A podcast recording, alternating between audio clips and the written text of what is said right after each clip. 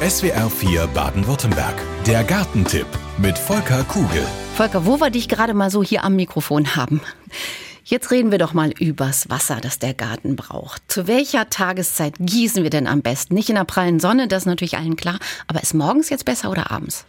Ja, das ist schon die Frage. Gießen mit Köpfchen nenne ich das. Ganz klar, entweder früh morgens, also früh morgens ist momentan dann wirklich um fünf oder sechs Uhr. Also vor Sonnenaufgang fast vor, noch. Deutlich vor Sonnenuntergang. Ich persönlich bin eh so eine Eule, also ich bleib länger auf mhm. und ich gieße dann spät abends. Und weil damit das Ziel ist, dass das Wasser gut in den Boden eindringen kann und wir die Verdunstungsverluste verringern. Also nicht das Wasser gießen und die Hälfte dann schon wieder verdunstet und ja. nicht an der Pflanze ankommt. Ich finde es halt spät abends am besten und bitte nicht über die Blätter, auch wegen Pilzkrankheiten, das mhm. sollte man nicht. Das Wasser sollte immer bei der Pflanze am Boden gegossen werden und dann gut eindringen können. Wir sind ja im Moment angehalten, ein bisschen sparsamer mit dem Wasser umzugehen. Die Grundwasserspiegel sind ganz schön nieder. Aber was sind denn so Pflanzen, die jetzt unbedingt wirklich Wasser brauchen, weil sonst überleben sie den Sommer nicht? Naja, erstmal müssen wir klar gucken, unsere Tomaten, wenn wir die jetzt nicht regelmäßig wirklich gut dann gießen, keine. dann gibt's eben keine.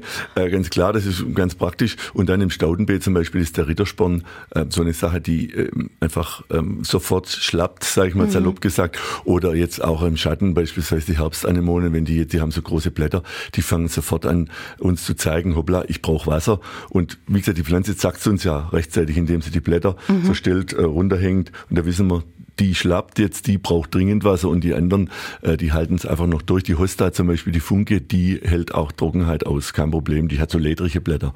Ja, und dann die Sedum, klar, so diese wasserspeichernden Pflanzen, diese Sukkulenten, die, äh, da haben wir kein Problem. Mhm. Kommen wir zu unserem potenziellen Sorgenkind im Sommer, das ist der Rasen. Was machen wir mit dem Rasen? Ja, beim Rasen, also jetzt beim Zierrasen muss man eine Grundsatzentscheidung treffen. Grün halten wenn ich ihn grün halten will, jetzt bei diesem Wetter brauche ich in der Woche mindestens 30 Liter Wasser pro Quadratmeter. Wow. Ja, also bei 100 Quadratmetern brauche ich drei Kubikmeter, 3000 Liter in einer Woche, um den grün zu halten. Mhm. Und die Entscheidung ist eben rechtzeitig, ich habe sie privat getroffen, ich lasse meinen Rasen äh, jetzt gerade braun werden. Das ist so. Ich habe aufgehört zu gießen oder beziehungsweise gar nicht angefangen.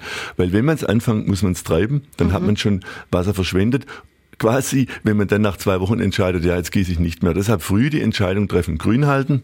Okay, wer eine Zisterne hat, kann das auch schaffen, aber äh, ansonsten braun werden lassen und wenn es gut regnet im Herbst, wird er wieder grün. Der Gartentipp mit Volker Kugel. Immer Donnerstagvormittag in SWR 4 Baden-Württemberg.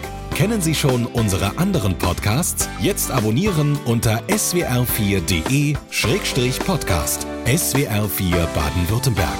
Da sind wir daheim.